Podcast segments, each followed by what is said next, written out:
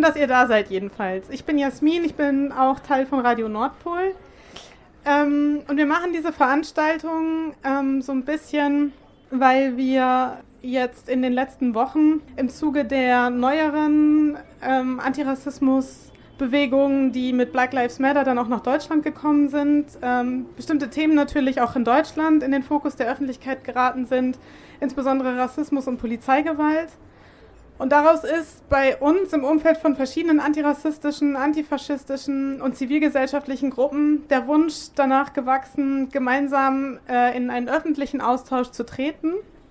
Das heißt, wir zeigen diesen Film und danach machen wir eine Diskussion ziemlich im Anschluss äh, mit äh, Leuten von African Tide. Die stellen sich dann gleich alle nochmal vor.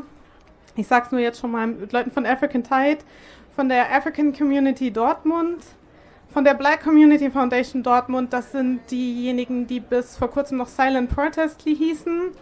Die haben äh, glücklicherweise ihre Genossinnen aus Essen mitgebracht. Black Community Foundation Essen ist auch da. Wir freuen uns sehr darüber. Genau, und äh, ich äh, moderiere die äh, Diskussion für Radio Nordpol.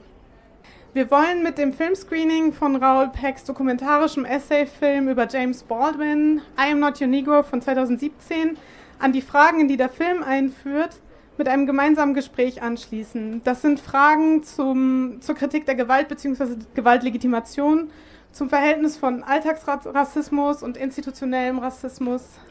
Wir sind hier auch an einem bestimmten Ort, wir haben hier noch nie eine Veranstaltung gemacht. Äh, das hat auch was damit zu tun, dass wir diesen Ort ausgewählt haben, um den Film zu zeigen und die Diskussion zu führen.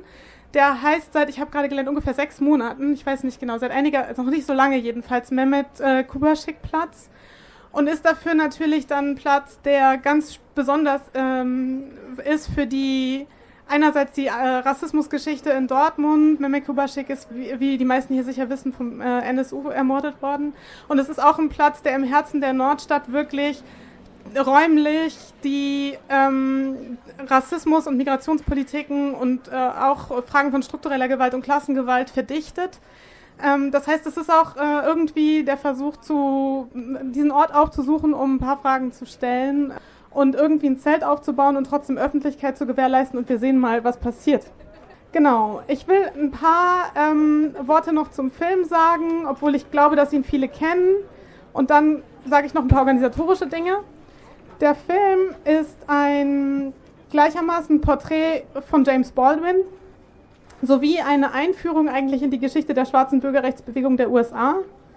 Er zeigt eigentlich die Geschichte ihrer vor allem männlichen Protagonisten, Medgar Evers, Malcolm X und Martin Luther King, die alle im Kontext der schwarzen Bürgerrechtsbewegung gewaltsam zu Tode gekommen sind. Das dokumentiert der Film.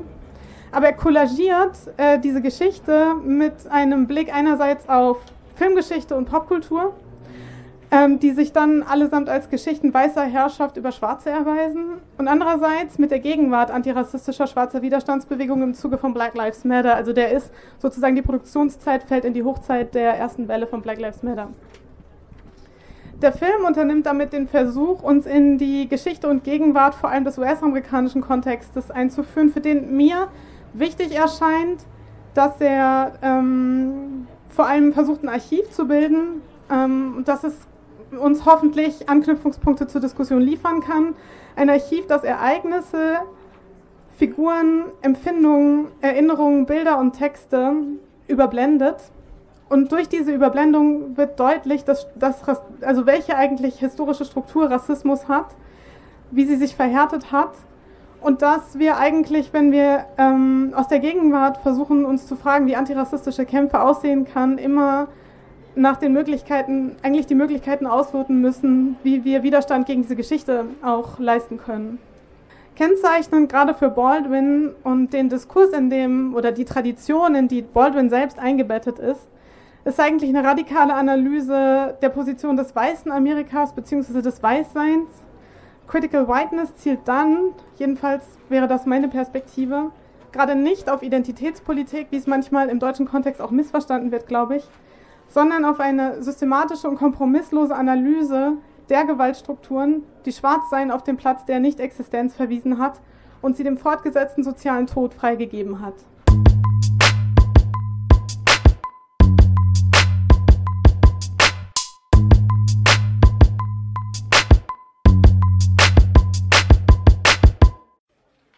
Hallo, wie schön, dass ihr da seid immer noch da seid. Wir kommen zum interessanten Teil, wir kommen zur Diskussion. Ich habe ein, ich bin total begeistert. Ich habe ein großes Podium. Ich habe, ähm, das ist hier ein bisschen spontane Organisation. Äh, wer jetzt daran teilnimmt, aber ich freue mich sehr. Ich habe ein paar Kleinigkeiten ähm, vorher, äh, die ich loswerden müsste. Erstens, es geht eine Spendendose rum, eine kleine Unterdruckdose. Die äh, wird von einem, einer Person getragen. Und wir würden uns freuen, wenn ihr die Möglichkeit habt, ein bisschen zu spenden, dann, ähm, dass ihr das macht äh, und wir so ein bisschen ein paar Kosten für die Filmlizenz und so wieder reinkommen. Genau. Außerdem geht ein ganz herzlicher Dank, das habe ich vorher nicht gesagt, an die Falken Dortmund Nord dafür, dass sie uns dieses Zelt hier aufgestellt haben, damit wir am helllichten Tag einen Film gucken können. Vielen Dank dafür. Äh, und an den Kiosk da hinten, der uns mit Strom versorgt. Nicht nur mit Bier, gemischten Tüten, Chips, sondern auch mit Strom. Vielen, vielen Dank dafür.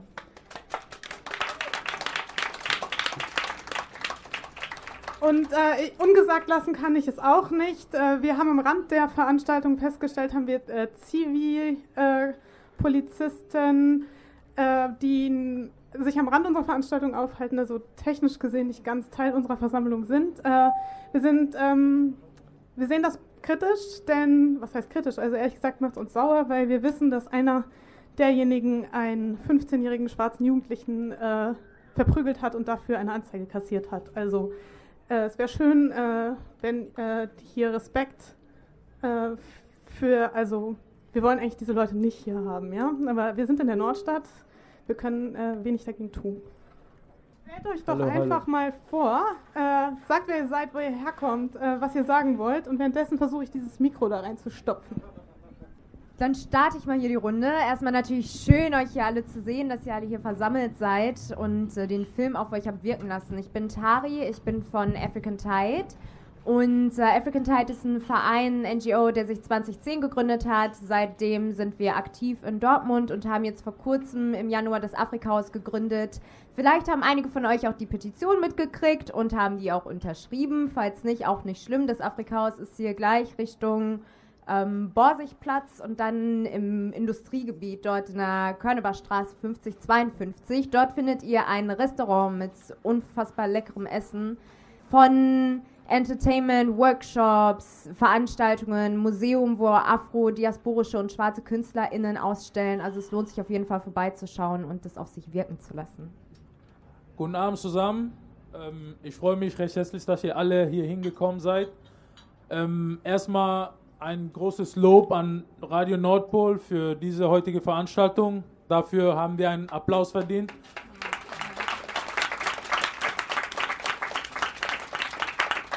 Ähm, mein Name ist Glenn Akama Iseme. Ich lebe in Dortmund seit circa zwei Jahren, aber in Deutschland circa 19 Jahre und ich repräsentiere heute ähm, die afrikanische Community Dortmund, also Accord. Das ist eine Organisation, die wir gegründet haben. Wir stellen uns zur Wahl bei der Integrationswahl am 13. September. Also alle schön fleißig wählen gehen. Das ist sehr wichtig, weil das ist der richtige Weg, um äh, Veränderungen hervorzurufen.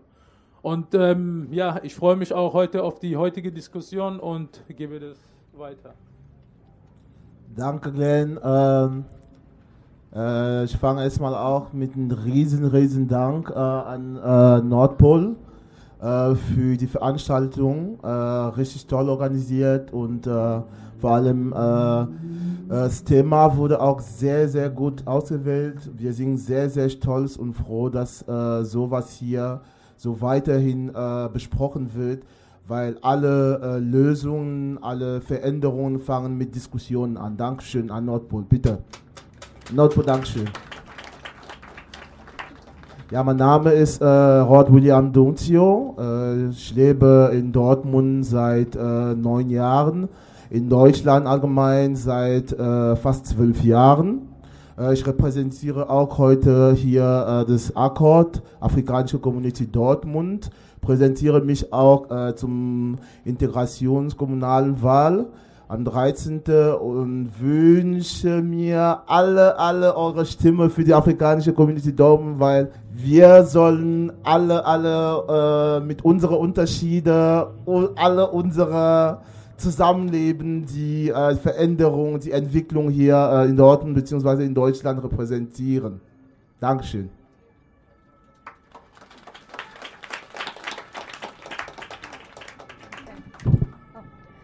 Hallo erstmal, ähm, ich bin die Khadijata Bar äh, vom BCF-Team, also von der Black Community Foundation in Essen. Äh, unsere Brüder und Schwestern aus Dortmund haben uns eingeladen und wir also wir machen jetzt spontan bei ähm, diesem Podium mit ähm, und danken auch noch Nordpol, dass sie auf uns zugekommen sind. Das ist sehr lieb, Dankeschön und dass ihr das überhaupt ermöglicht. genau, ähm, ich bin 22 Jahre alt, ähm, bin eigentlich aus dem Süden Deutschlands und bin zum Studieren hier nach Essen gezogen und lebe seit drei Jahren jetzt im Pott. Genau.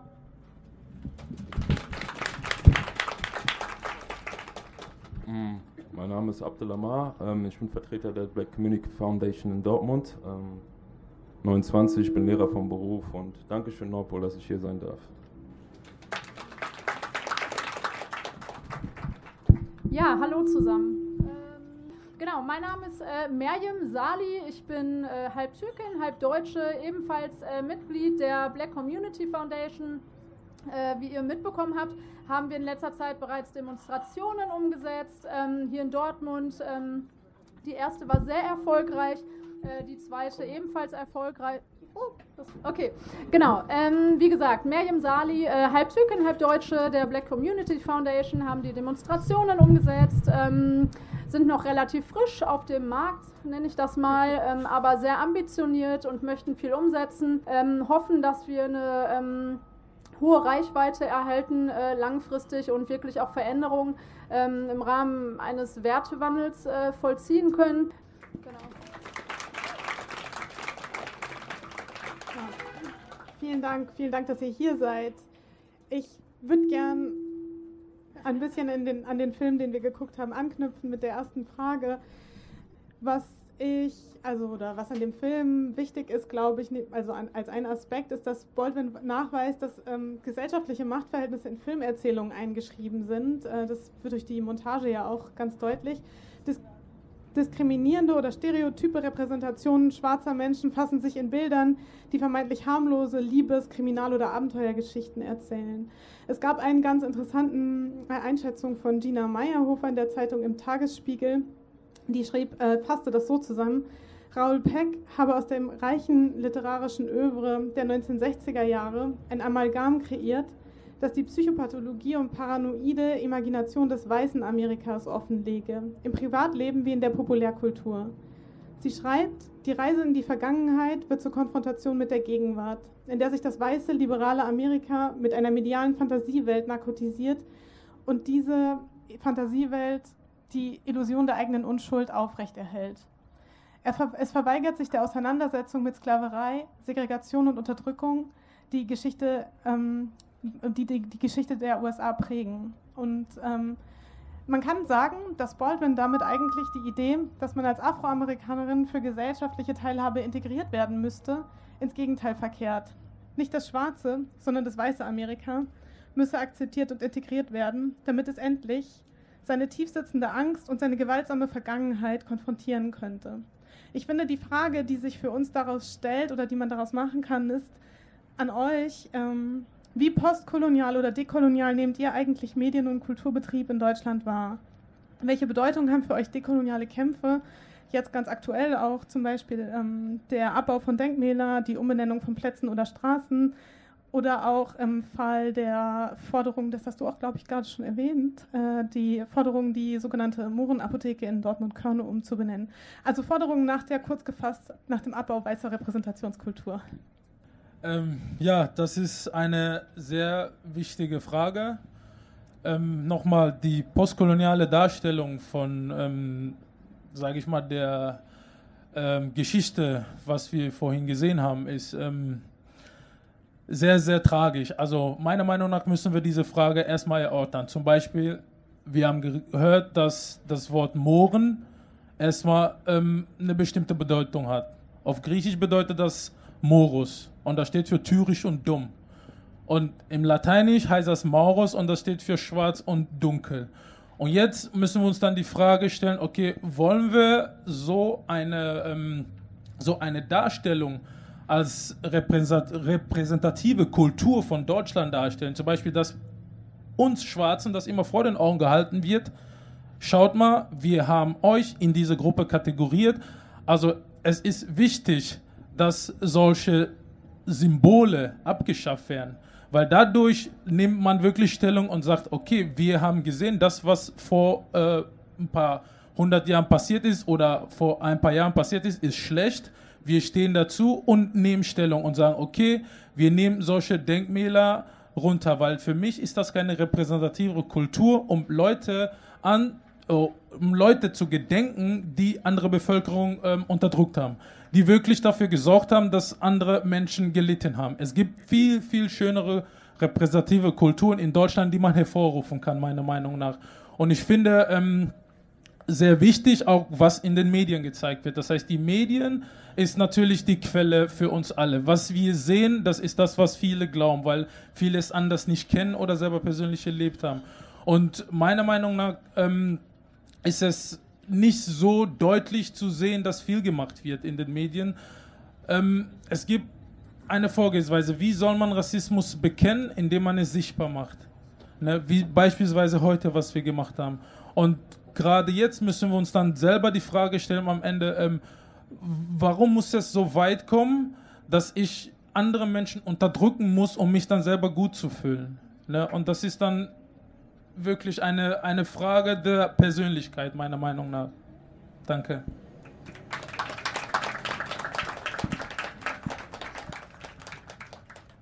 Ja, ich mache mal direkt weiter, danke. Ähm, genau, wir haben uns auch ähm, Gedanken dazu gemacht, oder ich mache mir gerade Gedanken darüber, und zwar, ähm, es gibt verschiedene Möglichkeiten, ähm, mit der, dieser derzeitigen ähm, ähm, Verfahrensweise umzugehen. Also man kann einerseits sagen, äh, man ähm, möchte Denkmäler abbauen. Ja, ähm, das ist die eine Option, die ähm, auch umgesetzt wurde. Ähm, eine weitere Op ähm, Option wäre, dass man sagt, dass man ähm, Informationen hinzufügt. Das heißt, man würde nicht die Denkmäler äh, entfernen und vielleicht auch zu einer Geschichtsvergessenheit beitragen, äh, sondern man würde dafür sorgen, dass äh, die Geschichte aufgearbeitet wird. Also was ich mir an dieser Stelle denke, ist, dass es gefährlich sein könnte, wenn man all diese Denkmäler entfernt. Ähm, äh, ich denke, dass es ähm, langfristig konstruktiver wäre, wenn man tatsächlich sagt, wir versehen diese Denkmäler mit zusätzlichen Informationen und äh, sorgen dafür, dass, dass diese Geschichte aufgearbeitet wird. Es gibt ganz viele prominente Beispiele, selbst äh, Immanuel Kant ähm, ähm, ganz prominenter Philosoph, den jeder hier kennen wird, ähm, ähm, wird selbst als Rassist betitelt, ja, dass man dafür sorgt, dass er einerseits für das, was er vielleicht ähm, ähm, äh, vollbracht hat, gewürdigt wird, gleichzeitig aber auch diese Schattenseiten auflegt und nicht nur eine Huldigung irgendwie umsetzt. Ne? Genau, also dieser Vandalismus, der da äh, stattgefunden hat, äh, grundsätzlich sind wir auf jeden Fall gegen Vandalismus und möchten nicht, dass Vandalismus umgesetzt wird. Leider ist es manchmal notwendig, muss man dazu sagen. Also an dieser Stelle war es wahrscheinlich wirklich, ähm, so wie Glenn gerade schon gesagt hat, ähm, äh, notwendig, dass wir ähm, einmal dieses Visuelle benötigt haben, damit man aufgerüttelt wird, damit die Menschheit aus ihrem ähm, äh, Schlummern irgendwie aufgeweckt wird und äh, dass die Leute beginnen, sich mit solchen Dingen zu beschäftigen. Ähm, für mich persönlich äh, wäre das natürlich ein Anlass und ich würde mich freuen, wenn die Kultusministerkonferenz das ähm, äh, einfach zum Anlass äh, nutzen würde, um zu sagen, wir müssen im, im Geschichtsunterricht auch die afroamerikanische Geschichte mit aufgreifen. Also das wäre, denke ich, zielführend. Genau, ja. Ich äh, schließe mich dir da völligst an. Ähm, mit dem Zusatz nicht nur die afroamerikanische Geschichte, sondern auch die afrodeutsche Geschichte. Ähm, ich prinzipiell, wir sollten auf jeden Fall, wie du schon gesagt hast, Informationen hinzufügen, um zu sensibilisieren, gleichzeitig aber auch ähm, den Aufbau afrodeutscher und schwarzer Erinnerungskultur fördern. Das heißt, stellt Denkmäler auf von afrodeutschen Leuten, die hier krasses vollbracht haben. May I am, North Also es gibt unfassbar viele schwarze Deutsche, schwarze Menschen, die hier gelebt haben, die Shit gemacht haben, so like really. Und ähm, Siehst du, direkt ein Zeichen gesetzt hier. Ähm, bezüglich der Stereotype, wir sehen, wenn ihr Richtung Borsigplatz und Höschpark geht beispielsweise, wird gerade ein Gebäude renoviert und dort wird ein ähm, bisschen was bemalt und sowas und auch alles schön und soll auch alles äh, toll aussehen im Nachhinein. Finden wir aber eine Hypersexualisierung schwarzer Frauen. Ganz oben siehst du direkt eine schwarze Frau mit ihren großen Brüsten, die voll sexy in ihren Apfel reinbeißt. What the fuck, why? Brauchen wir sowas? Wollen wir dafür stehen? Nein, wollen wir nicht. Man muss einfach nur ähm, diese Stereotypen eben aufbrechen, darüber sensibilisieren, auch gerade wenn wir beispielsweise über literarische Werke wie Jim Knopf sprechen, ja, das schwarze Findelkind, was dann irgendwie gerettet wird. Quatsch.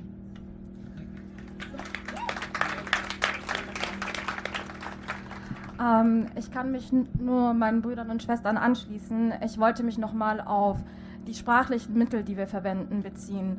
Ähm, wir vergessen oft, dass Sprache ein Instrument der Macht ist und im Endeffekt soziale Systeme widerspiegelt und, um und den Umgang miteinander.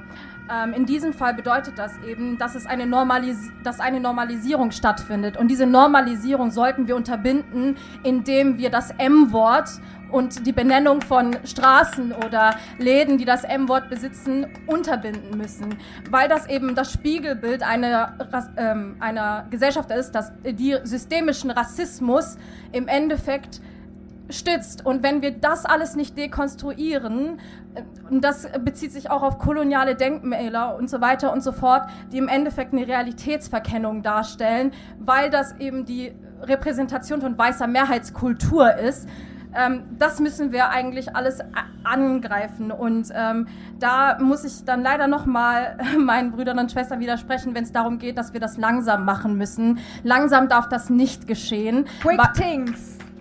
Weil im Endeffekt ähm, es, es reicht nicht nur, wenn wir die Leute darauf hinweisen, dass ein Immanuel Kant ähm, ein Rassist war. Es muss viel weitergehen. Ähm, wir müssen das erodieren und ähm, das Problem an der Wurzel ähm, packen und sagen, es hört damit auf, dass wir weiße Mehrheitskultur repräsentieren und das heißt, die Statue muss weg. Punkt. Eine Sache würde ich noch gern sagen. Du hast dich auch auf Stereotypen bezogen. Ähm, man sieht das ja auch im Endeffekt in den Medien ähm, und auch die Colorism-Debatte, die angestoßen wird. Es gibt ein angemessenes Schwarzsein ähm, was man auch ansprechen sollte. Ähm, nicht nur Stereotypen werden dargestellt, vor allem jetzt Dark-Skin-Personen werden in diese Schublade eingereiht und ähm, das gibt irgendwie der deutschen, weißen deutschen Mehrheitsgesellschaft einen Grund dazu, schwarze Menschen unter Generalverdacht zu stellen, einfach weil wir als Kriminelle, als Geflüchtete, als ähm, Leute, äh, Leute aus äh, sozialen niedrigeren Schichten dargestellt werden. Aber das Ding ist halt auch, dass diese Debatte auch irgendwo von angemessen, angemessenerem Schwarzsein ähm, geführt wird. Ähm, und wie äh, Alia Adeyemi Bar Traoré das bereits angesprochen hatte, dass eben Nachkommen von, ich sag's mal radikal, wie sie es auch sagte, Clan Sisters diese Debatte im Endeffekt führen. Und wir müssen auch das Narrativ darauf setzen, dass es nicht dass es kein angemessenes Schwarzsein gibt in den Medien. Jedes jeder, jede Complexion des Schwarzseins sollte für die weiße Bevölkerung angemessen sein und nicht die, die so nah am Weißsein wie möglich sind.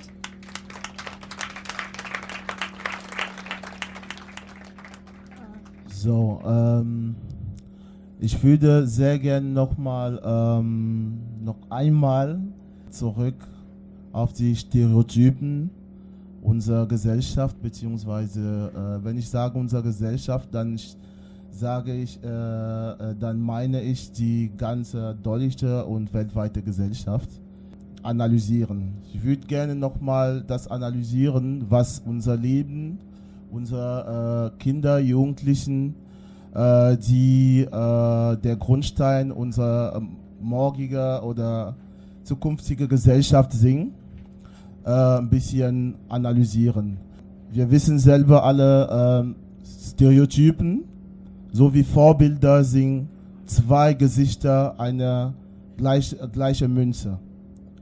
Ich beschäftige mich schon seit äh, über 13 Jahren mit äh, Kindern und Jugendlichen unter anderem Und äh, ich, ich habe bis jetzt bemerkt, das Einzige in unserer Gesellschaft, was äh, schon von, von vorne an uns eine sehr negative, eine sehr ungleiche Staat gibt, sind diese Stereotypen und der Mangel an Vorbilder in der ganzen Gesellschaftsbild.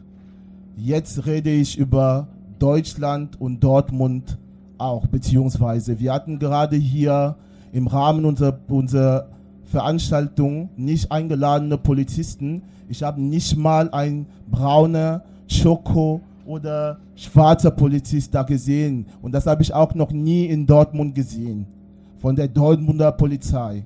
Ich war noch nie in einer Bank hier rein und habe da einen brauner oder schwarzer oder was auch immer da getroffen, der mich da empfangen hat. Ich habe noch nie hier mein Fernseher CDF angemacht oder keine Ahnung und gesehen, das ist äh, 20 Uhr Journal von einer schwarzen, brauner oder keine Ahnung äh, Person äh, äh, präsentiert wird.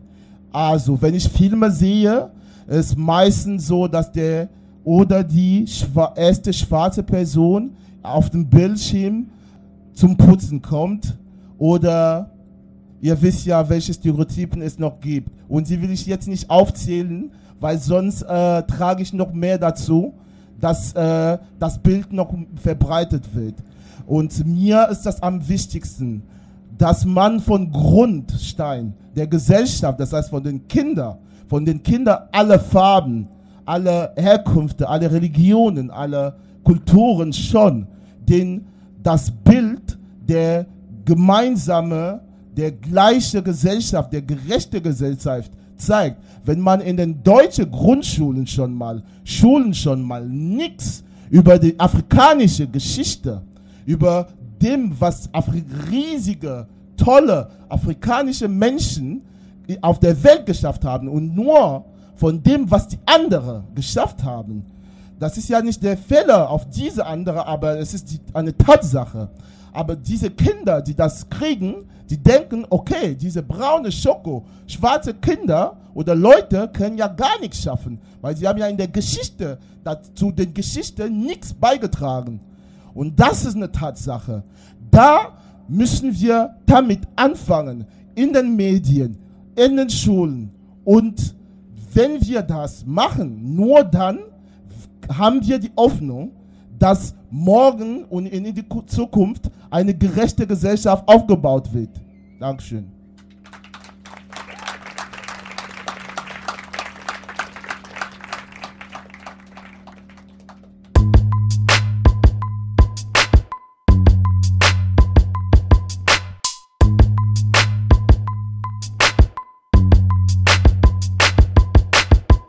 Ja, vielen Dank. Ähm, ich, es ist gar nicht so leicht anzuschließen, weil ihr so starke Statements macht. Äh, ich ich mache weiter.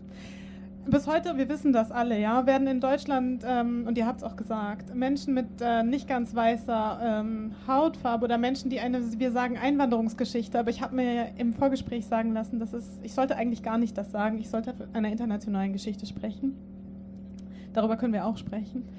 Genau, ähm, also die jedenfalls in Deutschland leben und sei es in zweiter oder vierter Generation, sie werden wir, also wirklich gängig äh, wissen wir ähm, als sogenannte Menschen mit Migrationshintergrund bezeichnet oder sogar, was ich äh, wirklich unerträglich fand im Kontext der Berichterstattung um den Terroranschlag in Hanau als äh, Fremde. Wir wissen, Deutschland ist immer Einwanderungsland gewesen, aber ich finde auch hier es ganz produktiv, sich in Erinnerung zu rufen, wie Baldwin äh, eigentlich die Abgründe der Integrationsdebatte beschreibt. Ähm, jetzt ein Zitat aus einem Text. Äh, nach der Flug das Feuer, an seinen Neffen ist das gerichtet. Bitte, lieber James, schreibt er, verliere nie die Wirklichkeit aus den Augen, die hinter den Wörtern Akzeptanz und Integration steht. Du hast keine Veranlassung, so zu werden wie die Weißen, und es gibt nicht die geringste Grundlage dafür, für die unverfrorene Annahme, sie müssten dich akzeptieren. Die schreckliche Wahrheit ist, mein Lieber, du musst sie akzeptieren. Oder an anderer Stelle heißt es, man kann nicht in ein brennendes Haus integriert werden. Die Frage also, wie würdet ihr euch zu dem, was man in Deutschland die Integrationsdebatte nennt, positionieren? Alles klar. ähm, Integration bedeutet ja ganz vereinfacht, andere oder kleinere Komponente in ein bereits bestehendes System quasi einzuführen, sodass sie am Ende als eins funktionieren. Das bestehende System, in dem wir leben, ist allerdings ein rassistisches System. Es ist von ähm, Grund auf eine weiße Hegemonialstruktur. Wir machen jetzt einen kleinen Exkurs. Und zwar, ähm, der Begriff Hegemonie ist von Antonio Gramsci geprägt worden, italienischer Philosoph, äh, Politiker, Autor. Und er beschreibt Hegemonie im marxistischen Sinne als eine Form der Kontrolle durch die dominierende Klasse. Äh, kurz sacken lassen. So. Seine Formel dafür lautet dann zum Beispiel Staat plus politische Gesellschaft, äh, Staat gleich politische Gesellschaft plus Zivilgesellschaft. Ähm, und die politische Gesellschaft, klar bestehend aus Parteien, die danach streben, eben die Regierung zu bilden und äh, die Interessen ihrer jeweiligen Klassen zu vertreten und durchzusetzen, auf der einen Seite. Auf der anderen Seite Zivilgesellschaft, also NGOs, äh, Kirchen, Intellektuelle, Leute, die im täglichen Miteinander ähm, halt agieren und interagieren. So innerhalb dieser Zivilgesellschaft gibt es dann also dennoch eine dominierende Klasse. Und ähm, die gibt dann eben vor, welche Aktivitäten jetzt also in die politische oder auch in die kulturelle Landschaft einfließen und eben diese dann prägen. Das wäre beispielsweise äh, keine Ahnung, Ballett wird jetzt als High Culture angesehen. Und ne, Voraussetzung dafür ist allerdings auch, dass dieses, äh, diese Aktivität eben nicht von den unteren Schichten ausgeführt werden kann, weil beispielsweise die Kaufkraft nicht vorhanden ist, man sich das nicht leisten kann. Und das äh, setzt das Ganze natürlich nochmal auf ein ganz anderes Level. So, wir haben nun also dieses Prinzip und das zeigt uns, dass Hegemonie an sich also nichts anderes ist als ein Konstrukt zur Machterhaltung. Reden wir nun von weißer Hegemonie, was ich vorhin angestoßen habe, ähm, heißt es, dass wir hier politische EntscheidungsträgerInnen und AkteurInnen haben, die weiß sind. Dass weiße RichterInnen darüber entscheiden, ob das N-Wort rassistisch ist oder nicht. Das ist schon mal ein ganz großer Fehler. So, ne? Ihnen steht gar nicht zu, das zu kategorisieren und darüber zu entscheiden, wenn sie niemals in ihrem Leben Rassismuserfahrungen gemacht haben und auch niemals machen werden müssen. So, und ähm, ob jetzt jemand bei sieben Meter Tiefe ertrinkt oder bei ein Meter Tiefe, das ist völlig irrelevant. Die Person ist ja am Ende des Tages ertrunken. Deswegen macht es gar keinen Sinn, darüber zu debattieren. Und ähm, Fakt ist dann halt auch, dass, beziehungsweise wie ich dann jetzt zur Integrationsdebatte daraus stehe, lässt uns das eben, ähm, lässt es eben aus, dass geprüft wird, wie das Fehlverhalten entstanden ist und dass es ein Fehlverhalten, Fehlverhalten überhaupt gibt. So, es wird allgemein erwartet, dass Nicht-Deutsche und Nicht-Weiße sich also in dieses von Grund auf rassistische System integrieren, indem sie die Art der Sozialisierung akzeptieren und diesen Rassismus annehmen. So, das ist aktuell so das, was hier unter Integration verstanden wird und das ist ein großer Fehler. Ne, es geht lediglich also weiterhin auch nur um den Machterhalt und die Aufrechterhaltung alter Strukturen. Also ja, wir sehen, das Haus brennt. Und nein, ich will nicht in dieses Haus integriert werden. Ja, ich warte lieber darauf, bis dieses Haus abbrennt, damit wir ein neues bauen können.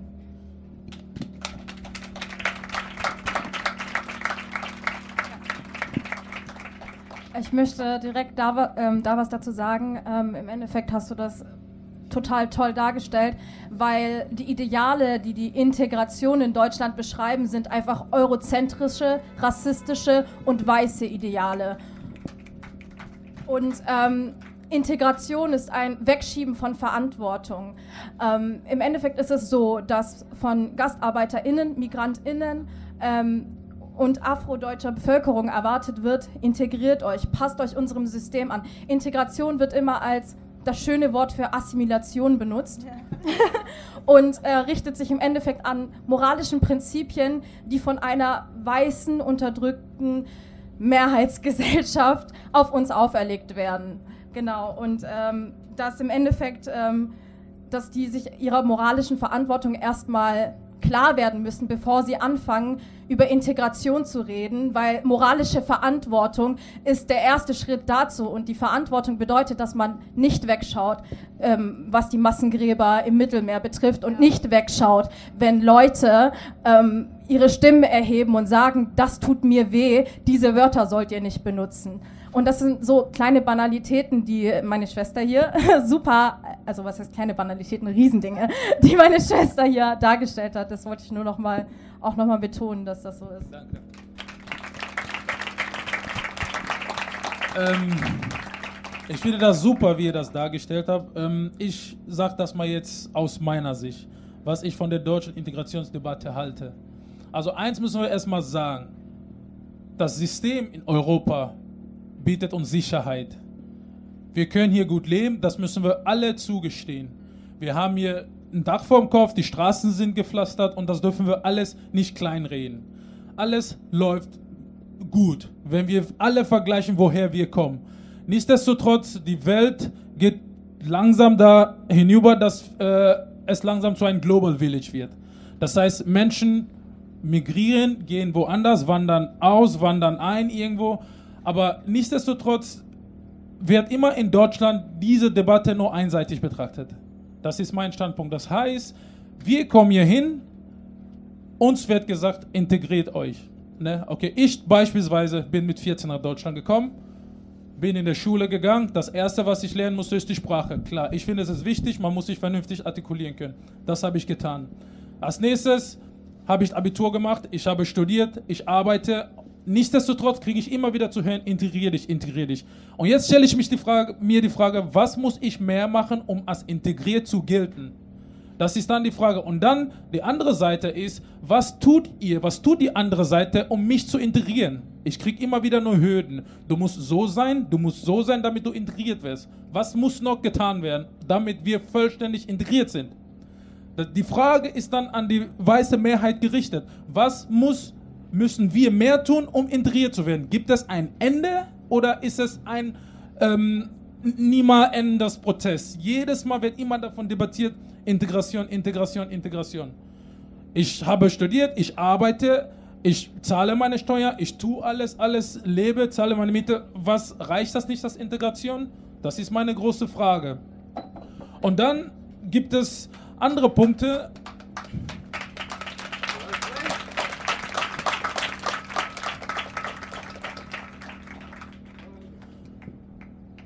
das ist wirklich für mich eine sehr schwierige Frage. Weil, wie ich schon vorhin gesagt habe, ich weiß jetzt nicht, wohin das führt. Deswegen für mich klares Statement, das ist ein zweischneidiges Pferd. Das heißt, jeder muss sich selber an die Nase fassen und sagt, okay, was müssen diese Menschen tun, beziehungsweise worum geht es dabei? Warum muss ich diesen Menschen eine Hürde geben, damit sie hier leben können? Ne, das ist die Frage, die ich mir dann persönlich stelle. Was muss ich tun, um euch zu gefallen?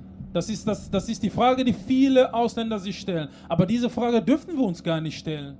Weil im Endeffekt, was wollen wir alle? Wir wollen Sicherheit, wir wollen, dass unsere Familie gut geht, wir wollen alle in Ruhe und in Frieden leben. Das ist das Streben, was alle Menschen nachstreben.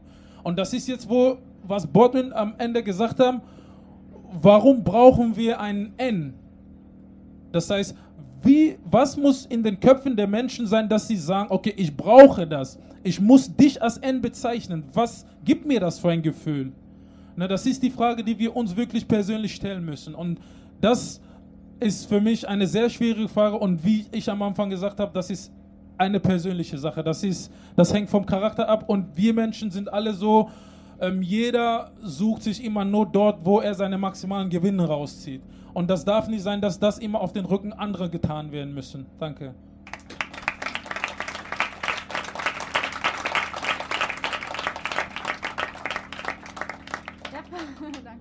Okay, ähm, ja, tolle Worte, finde ich sehr, sehr gut getroffen. Ähm, Habe ich auch häufig so beobachtet, dass wirklich äh, von den Menschen völlige Anpassung irgendwie eingefordert wird, irgendwie statt ähm, Vielfältigkeit irgendwie auch als ähm, Bereicherung irgendwie zu betrachten, finde ich auch sehr schade und toll, dass du das angesprochen hast. Ähm, was ich noch darüber hinaus äh, sagen möchte, ist also, ich weiß, ich komme aus der Schule, also komme ich ständig mit irgendwelchen Schulbegriffen und so. Tut mir leid, aber natürlich ist das, wo die Kategorien sind das, in denen ich denke. Ähm, und in der Schule, das, den Begriff Inklusion hat jeder hier schon gehört. Ähm, wir unterscheiden Integration und wir äh, unterscheiden Inklusion. Äh, worin besteht der Unterschied? Also der Unterschied besteht darin, wenn wir uns vorstellen, wir haben ähm, Integration, wir haben einen Kreis, viele werden dieses Schaubild kennen ähm, und wir haben in diesem Kreis noch einen weiteren Kreis, ähm, da sind die bunten, äh, bunten Punkte drin, drumherum haben wir in dem anderen Kreis noch ein paar schwarze Punkte und so ein paar von den bunten Punkten kommen mit in diesen anderen Kreis hinein. Also großer Kreis, kleiner Kreis, hier ähm, ähm, Personen mit Migrationshintergrund, wenn wir es jetzt so äh, schimpfen dürfen, und drumherum vorrangig ähm, äh, Personen ähm, der deutschen Herkunft und das vermischt sich ein bisschen. Äh, wenn wir aber von Inklusion sprechen, haben wir genau den gleichen Kreis und haben in dem Kreis keinen zusätzlichen Kreis mehr. Das heißt, einfach alles vermischt sich. Äh, wir denken nicht mehr in diesen Kategorien der Andersartigkeit, sondern äh, betrachten diese Vielfalt einfach nur als ähm, ja, in, individuell. Äh, bitte? Entschuldigung, ihr wolltet mir bestimmt irgendwas Konstruktives zuschmeißen. Danke. Okay, ähm, äh, ist einfach ähm, äh, eine Form der Vielfalt ne? und die einfach äh, auch eine enorme Bereicherung darstellen kann. Und so sollte man es einfach auch sehen. Warum defizitorientiert durch das Leben rennen, wenn wir so viel daraus machen können? Also das fände ich ganz toll, wenn wir von Integration, ja, da befinden wir uns wahrscheinlich noch irgendwann mal, bitte über Inklusion sprechen und eine inklusive Gesellschaft.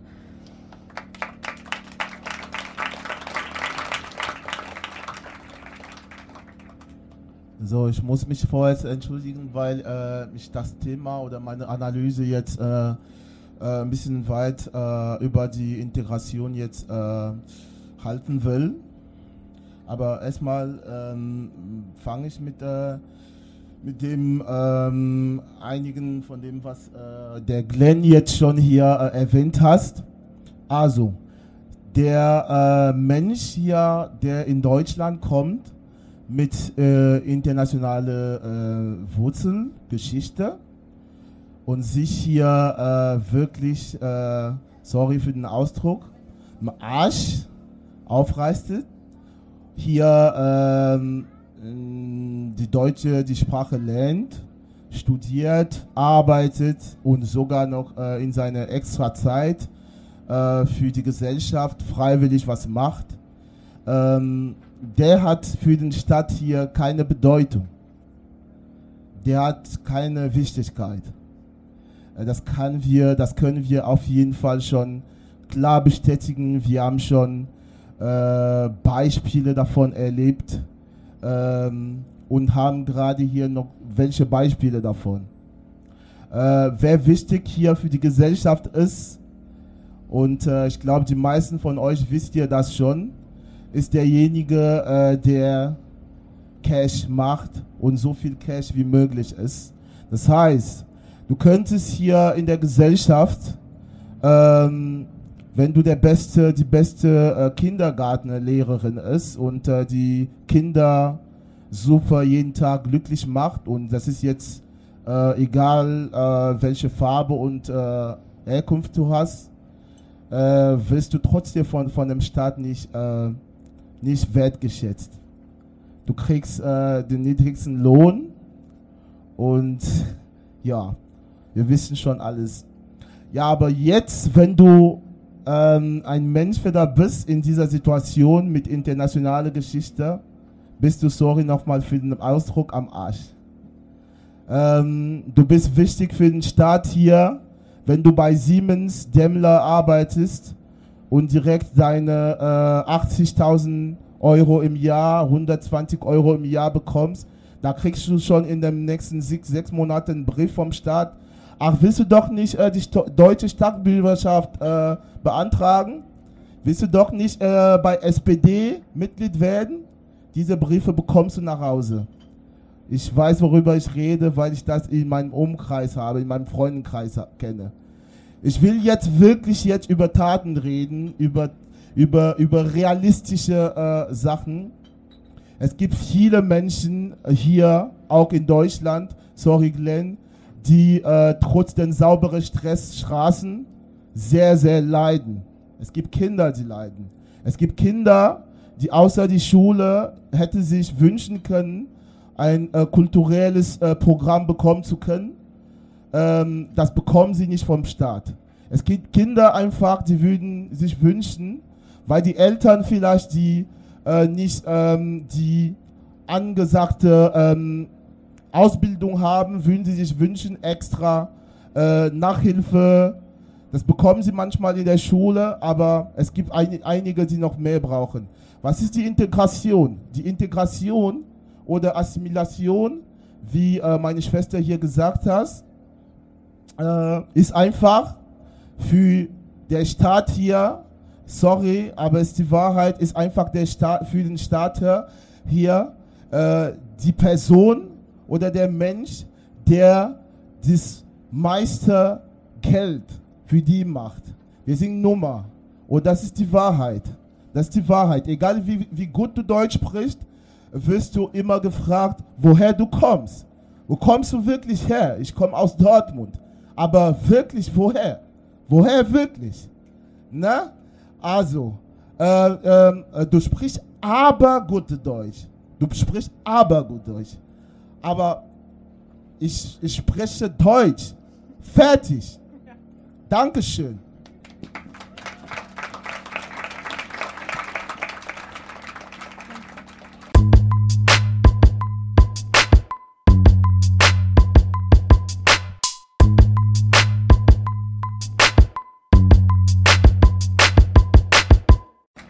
Sprechen wir über Taten.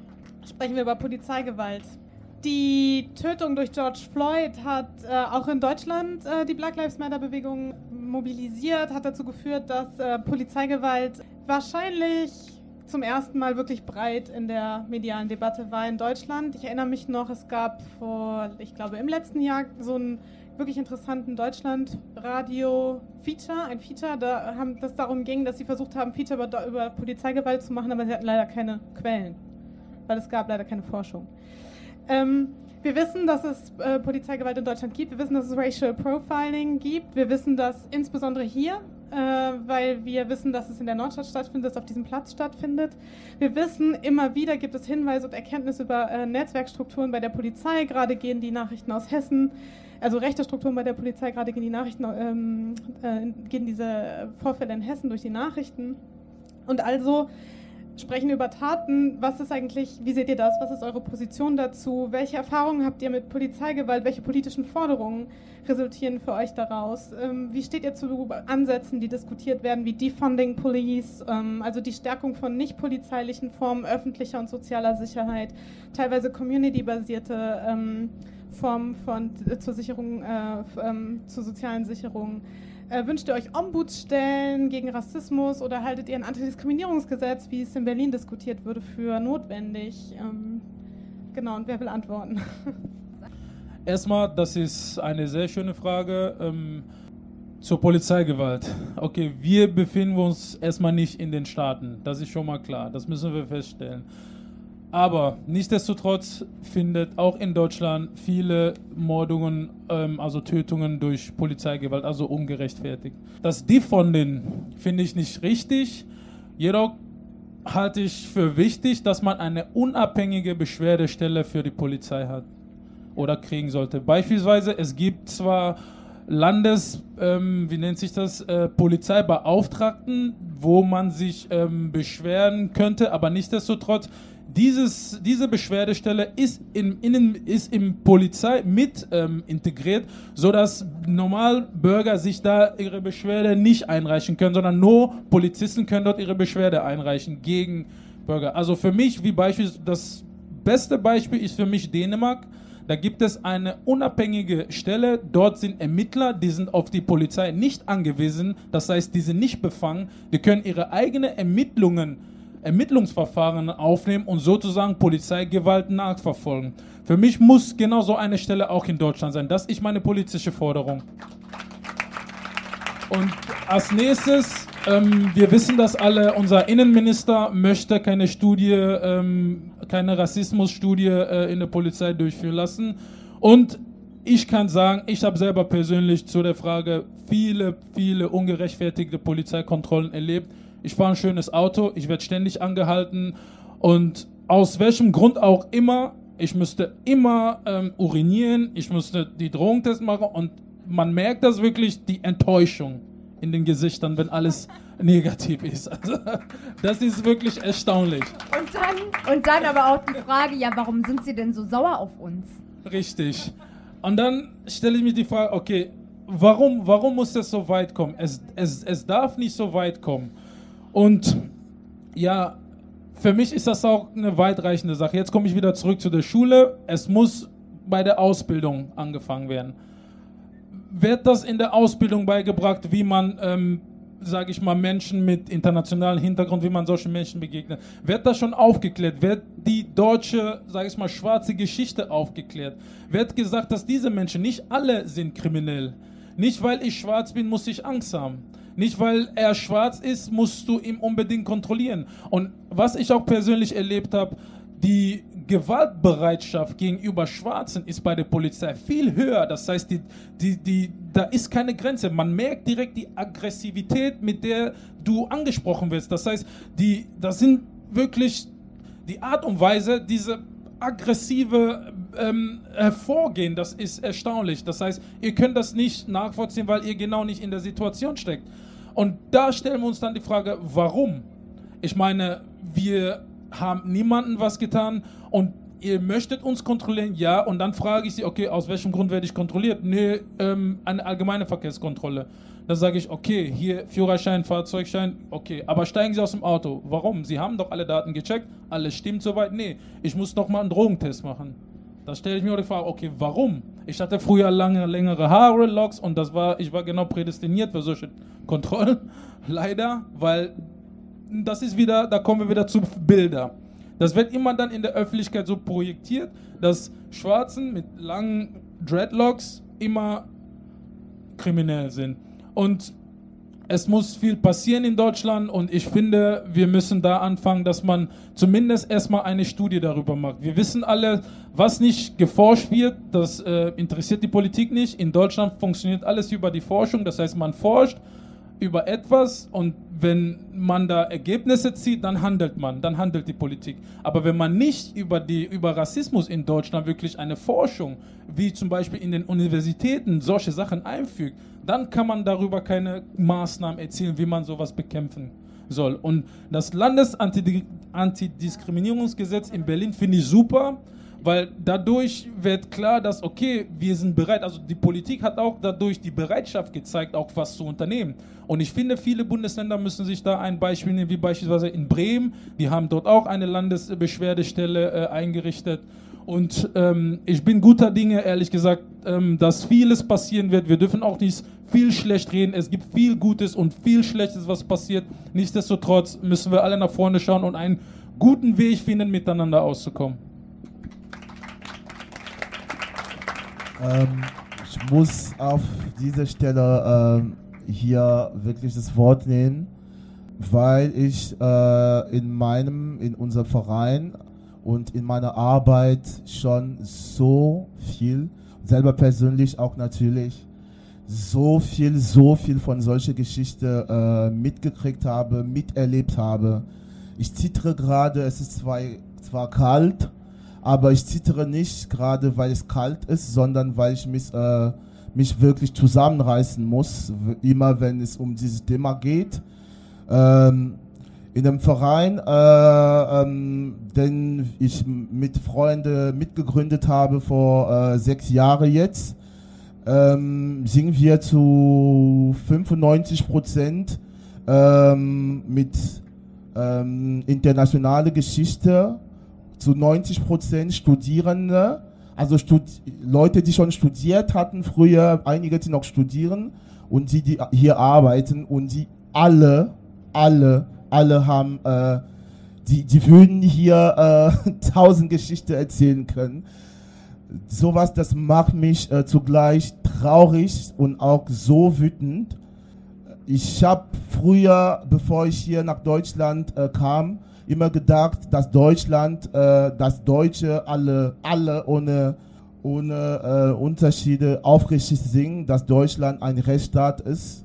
Äh, ich müsste wirklich äh, äh mit Trennen äh, das Gegenteil hier merken, äh, dass ich, dass ich wirklich in den Medien kriege einen Morgen, dass jemanden beziehungsweise Ori Jallo in, in einer offiziellen Polizeizelle ins Brand gesteckt wird und davon stirbt. Äh, Leute, ich kann euch sagen, ich habe an diesem Tag geweint, als hätte ich, ähm, wie genau an dem Tag, wo ich meinen Vater verloren habe. Ähm, ich, ich rede gerade aus meinem tiefen Herzen. Ich will gar nicht über Gesetze reden, äh, ich will über Menschlichkeit reden. Einige unserer Kinder, einige unserer Freunde, unsere Nachbarn ähm, werden oder sind schon an solche Stellen, einem Ausländerbehörden, bei der Polizei oder irgendwo, wirklich Leute, äh, ich biete jedes Mal und heute noch jeden von euch wirklich aufmerksam zu, zu, aufmerksam zu, zu sein. Sorry, ich bin gerade äh, und äh, äh, es sind Leute, es sind Familien, wirklich jeden Tag, jeden Tag, die wegen sowas sowas wirklich leiden. Letztes Mal war ich noch ähm, in einem ähm, gemeinsamen gesellschaftlichen äh, Projekt von Freunden, äh, Essen an, an Obdachlose verteilen und wir haben hier am, am Coininghaus, äh, wir waren, ähm, äh, wir haben gesehen, wie ein, ein junger Mann einfach mit Handschellen am Rücken brutal wirklich ausgeführt wurde, einfach nur, weil er aus einer Party kam ähm, und äh, oben ohne, ein, äh, also kein T-Shirt trag.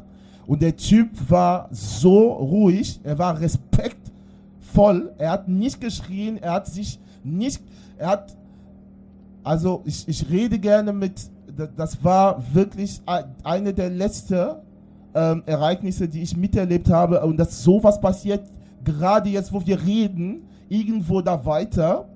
Äh, es muss etwas, ge ge äh, etwas gemacht werden. Irgendwas. Und äh, ich, ich zähle damit, dass jeden von euch hier wirklich in seinem Umfeld, bei der Arbeit oder irgendwo immer was sagt oder da, dazwischen steht. Dankeschön.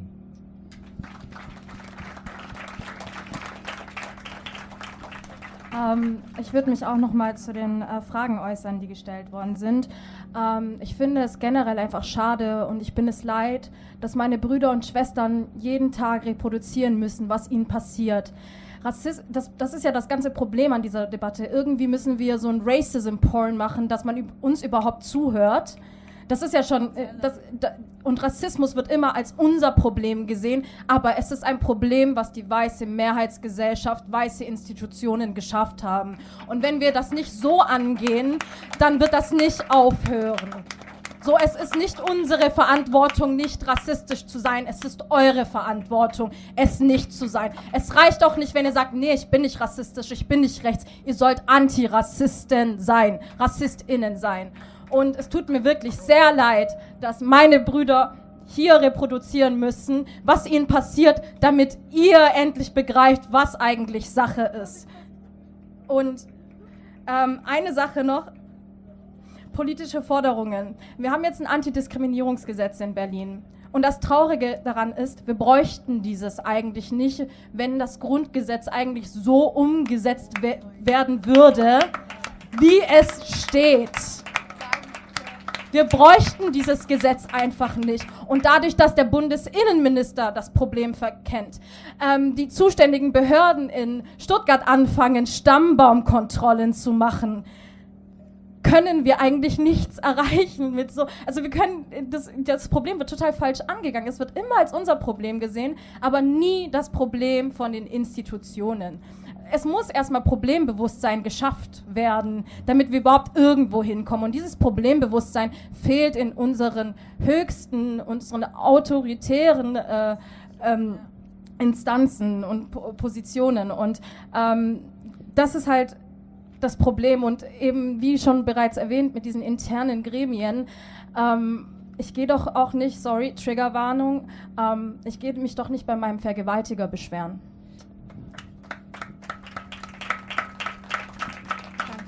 Ich äh, wollte auch mal kurz Verantwortung dafür übernehmen. Ich verstehe das, äh, die Kritik daran, ähm, sozusagen, dass wir Racism Porn fordern mit der, ähm, mit der Frage.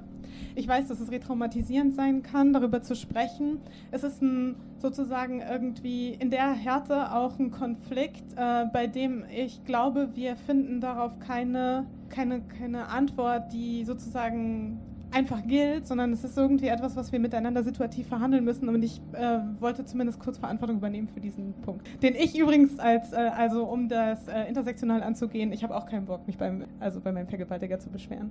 Ich wollte niemandem das Wort wegnehmen. Ich glaube, es gab noch ähm, ähm, ganz kurz nur, ganz kurz nur. Also ähm, was ich dabei denke bei dieser Polizeidebatte, also genauso wie Glenn gesagt hat, nicht jeder Polizist ist natürlich rassistisch. So, das muss erstmal ausgesprochen werden. So, und wenn wir dann weitergehen, dann müssen wir doch darüber nachdenken, was passiert denn ja mit derartigen ähm, Urteilen über die Polizei? Warum hat die Polizei denn kein Interesse daran, das eigene Image zu retten? Also das verstehe ich nicht. Wenn wir doch menschenrechts- und grundgesetzkonform agieren, regieren möchten. Das ist doch die Devise, das ist die Exekutive, also danach richten wir uns. So, warum richten wir uns dann nicht danach und äh, sorgen dafür, dass unser Bild in der Gesellschaft der Freund und Helfer ist? Also,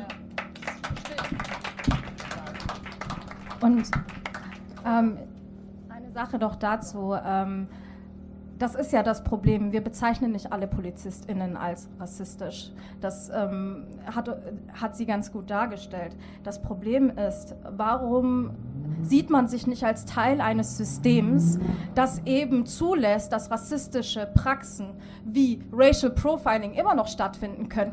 Das Problem ist, das System ist so rassistisch und so korrupt, dass selbst diejenigen, die keine, also vermeintlich keine Rassistinnen sind, ähm, trotzdem rassistisch handeln, indem sie wegschauen. Es gibt ja so ein kollektives Bewusstsein in diesen Institutionen, dass man wegschaut und nicht die Probleme angeht. Und das ist genau das, was gerade passiert. Die Institution ist korrupt, die Institution ist rassistisch. Und wir gehen jetzt gerade nicht Individuen an, wir gehen die Institution an. Und solange man nicht sieht, dass, also es gibt es gibt keine nicht rassistische Polizei, sobald ein Rassist da drin ist und er immer damit durchkommt. Und das müssen die Leute langsam mal realisieren.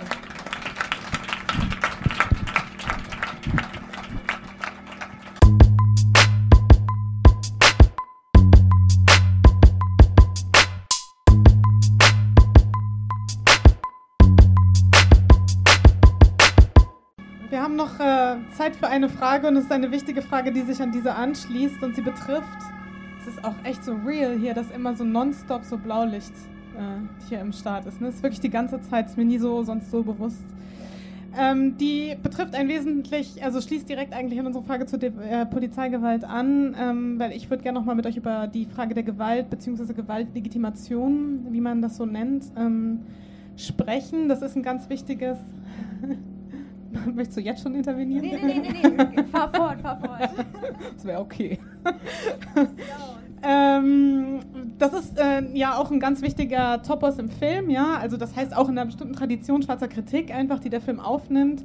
Ähm, der Film ähm, lässt natürlich Malcolm X mit dem auf Franz Fanon zurückgehenden, sehr berühmten Zitat auftreten, by any means necessary. Und ich finde, dass, also Raul Peck, ich weiß nicht, ob ihr euch an die Stelle jetzt erinnert, ich rufe sie euch in Erinnerung. Es geht, also an der Stelle kommt Baldwin zu Wort und sagt dann, dass es nicht um die Legitimität eigentlich von Gewalt geht, sondern um das Leiden, das gewaltvolle Verhältnisse erzeugen und dass dieses Leiden nie legitim ist. Wir haben auch in Deutschland jetzt im Zuge der jüngsten Proteste und Widerstandsbewegungen ähm, ein Wiederaufflammen dieser Diskussion erlebt. Wir, und ich frage mich halt, wie würdet ihr das einschätzen? Welche Formen von politischen Widerständigkeiten sind nötig, sind necessary? Und welche Formen von weißer Solidarisierung auch sind nötig? Also würdet ihr sagen, gerade auch äh, junge People of Color, ähm, ziviler Ungehorsam, Denkmalstürmerei oder sogar die Riots in Stuttgart, wie positioniert ihr euch dazu? Und was sozusagen erwartet ihr äh, an weißer Solidarisierung? Ähm, und was ich glaube auch manche von uns eigentlich auch eben mal fragen wollten, was heißt eigentlich Check Your Privileges? Was sollen wir machen? Keiner hat eine Revolution vom Bett ausgeführt. So viel dazu erstmal. So die französische Revolution wurde nicht durch Küsschen links, rechts und ein bisschen zusammen was essen und keine Ahnung was gestartet. Im Gegenteil, gestern, vor knapp 250 Jahren, wurde die Bastille gestürmt. Kleiner äh, Geschichtsexkurs hier. Und äh, die Bürgerinnen waren sauer, die hatten keinen Bock mehr, die waren wütend. So, und es gibt ein, die, die hatten die Schnauze voll. Ne? Und es gibt einen Moment, und manchmal ist genau das eben auch der richtige und der notwendige Schritt. So, das Ende von Kolonialismus ist ebenfalls nicht friedlich vonstatten gegangen. Da war es auch kein, kommt jetzt äh, Colonizer, lasst uns zusammen essen und dann unterzeichnen wir ein paar Verträge und gut ist. That's not the case. Wir müssen uns darauf einstellen, dass so etwas passiert und auch passieren wird.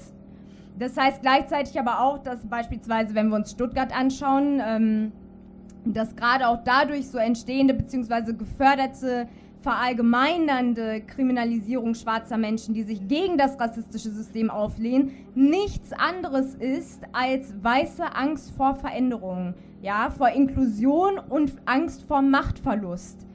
Das muss man sich auch erstmal ins äh, Gedächtnis rufen. Und wenn man sagt, check your privileges, das ist nicht immer easy. Das merke ich auch als Teil der schwarzen Community, als Lightskin-Teil der schwarzen Community. Ich habe auch gewisse Privilegien und ich muss mich regelmäßig checken.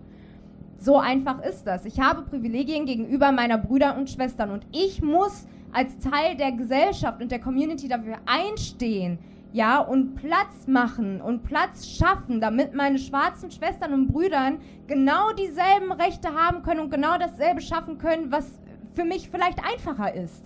It's necessary.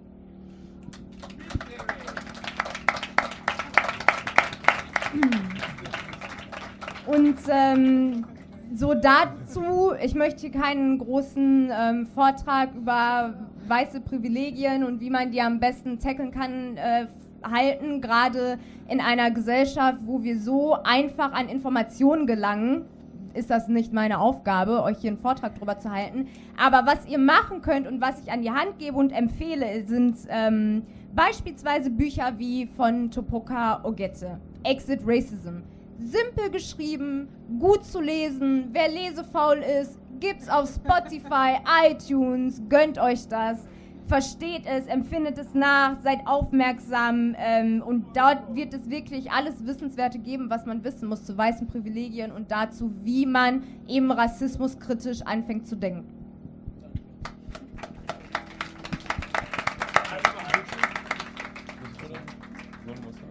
Ähm, eine Sache möchte ich noch dazu kurz sagen. Ähm, die Bewegungen und all die Proteste, die wir machen, damit möchten wir Gewalt definitiv nicht legitimieren. Das heißt, Black Lives Matter Proteste, das ist kein Grund, um Gewalt auszuüben. Nur damit das klar ist. Ne? Wir rufen nicht auf, wir gehen nicht auf die Straßen und sagen, komm Leute, lass uns äh, Fenster einschlagen, lass uns, ähm, lass uns Denkmäler stürzen oder sonst was. Das resultiert daraus aus dem Unmut der Menschen. Und eins möchte ich noch sagen, ähm, was war nochmal die Frage? With white privilege. Ein einfaches Beispiel. Ne? Ich bin Ingenieur, ich bin in Kamerun und da kommt ein Weißer mit mir hin und stellt sich vor bei einer Firma. Und er ist nicht Ingenieur. Was denkt ihr, wer angenommen wird? Richtig. Und das zum Beispiel, und eins möchte ich nur sagen, versucht euch einfach nur mal an unsere Stelle mal, einfach nur mal gedanklich all das, was uns ähm, sozusagen ähm, äh, angetan wird, stellt euch einfach mal vor, das würde euch passieren. Wie würdet ihr euch fühlen? Das ist nur einfach, weil versucht nur einfach mal die Seiten zu wechseln, gedanklich. Es ist zwar nicht möglich physisch, aber nur mal gedanklich mal zu denken, okay, was würde ich tun, wenn das mein Bruder wäre, wenn ihm sowas widerfahren wird? Nur einfach mal die Seiten tauschen, gedanklich. Das ist mein einziges, äh, das ist das Einzige, was ich euch auf den Weg geben kann.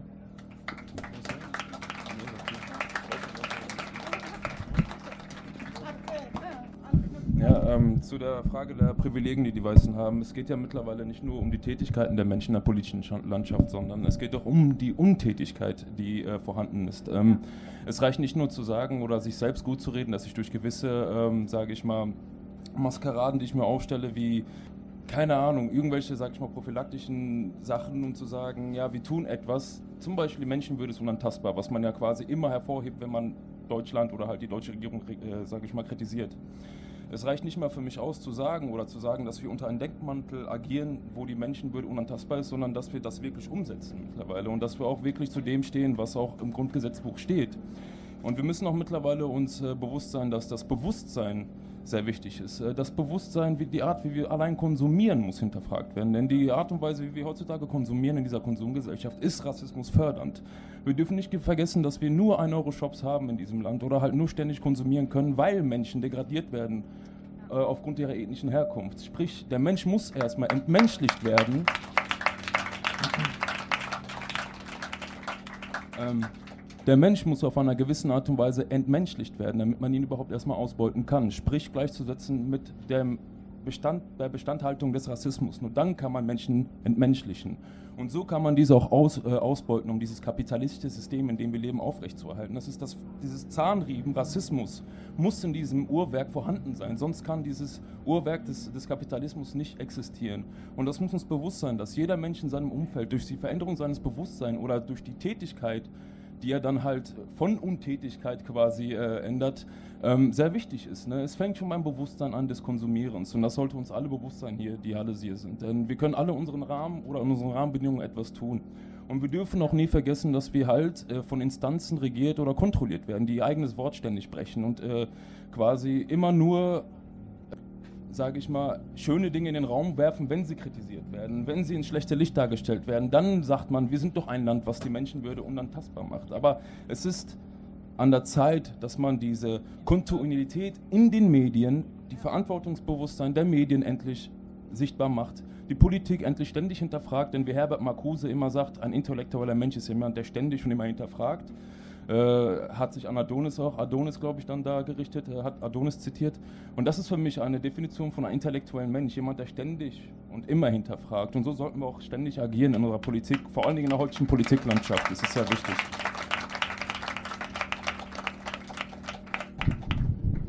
Ähm, ich wollte noch was zu dem Begriff Privilegien sagen. Zuerst einmal wollte ich ähm, sagen, dass die Worte von dir gerade extrem gut waren und dass das im Endeffekt einfach das wiedergespiegelt hat, was unser Problem ist, dass Rassismus eben auch mit Kapitalismus einhergeht und die Missstände unserer Gesellschaft aufdeckt.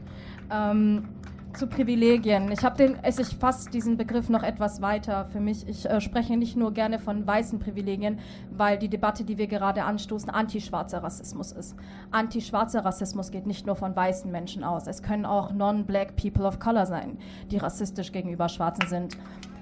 Ich bin schwarze Muslima und ähm, ich sag's mal so, ähm, auf Arabisch das Wort Abid wird für uns benutzt, um uns als Sklaven zu bezeichnen, als Schwarze. Es wird synonym benutzt. Resho auf Kurdisch wird benutzt für schwarze Menschen. Sence auf Türkisch wird benutzt für schwarze Menschen. Das sind alles degradierende Begriffe. Und das spiegelt weiter, äh, das spiegelt einfach, dass Rassismus nicht nur ein Problem ist, antischwarzer Rassismus, der von Weißen ausgeht. Weil wir haben einfach diese Colorism-Debatte überall. Überall auf dieser Welt sind die dunkelsten Menschen am benachteiligsten. Das Kastensystem in Indien ist genauso aufgebaut, dass die dunklen Menschen benachteiligt sind. Deswegen fasse ich diesen Begriff Privilegien noch etwas weiter. Jeder hat ein Privileg. Ich habe das Privileg, äh, quasi überhaupt elitär diese Diskussion zu führen, weil Stimmen von Leuten aus gesellschaftlichen Schichten, die, ähm, die eben diese soziale Disparität ähm, erfahren, die werden auch nicht gehört. Eine Migrantin, eine afrikanische Migrantin, die womöglich einfach nicht so gut Deutsch spricht wie ich, die wird nicht gehört, die wird nicht ernst genommen. Wir müssen von Privilegien sprechen, die wir selber haben, um überhaupt Diskussionen oder Diskurse zu führen, wo es um Ungerechtigkeiten geht.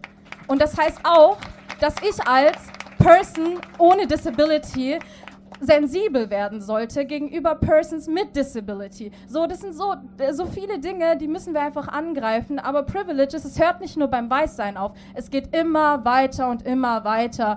Und wenn wir an diesen Punkt kommen, dass wir so sensibel sind, dass wir mit unseren Mitmenschen, mit, über, mit unseren Mitmenschen reden und nicht über sie reden, dann kommen wir an den Punkt, dass wir sagen, ja, lass uns diesen Diskurs führen und der ist dann auch gleichwertig so von den Positionen her. Möchtest du noch was sagen? Ja, ganz Ich kurz. ich um einen kurzen, danke. Ähm, ganz einfach, äh, in Zeiten der Ungerechtigkeit ist Schweigen ein Teil der Ungerechtigkeit. Wenn wir, wenn ihr diese Ungerechtigkeit, dass die so präsent hier in der Gesellschaft bewusst sind und nichts tut und nichts sagt, dann sind wir, dann seid ihr ein Teil dieser Ungerechtigkeit. Also komplizierter oder simpler gibt es nicht. Ich bin fertig, danke.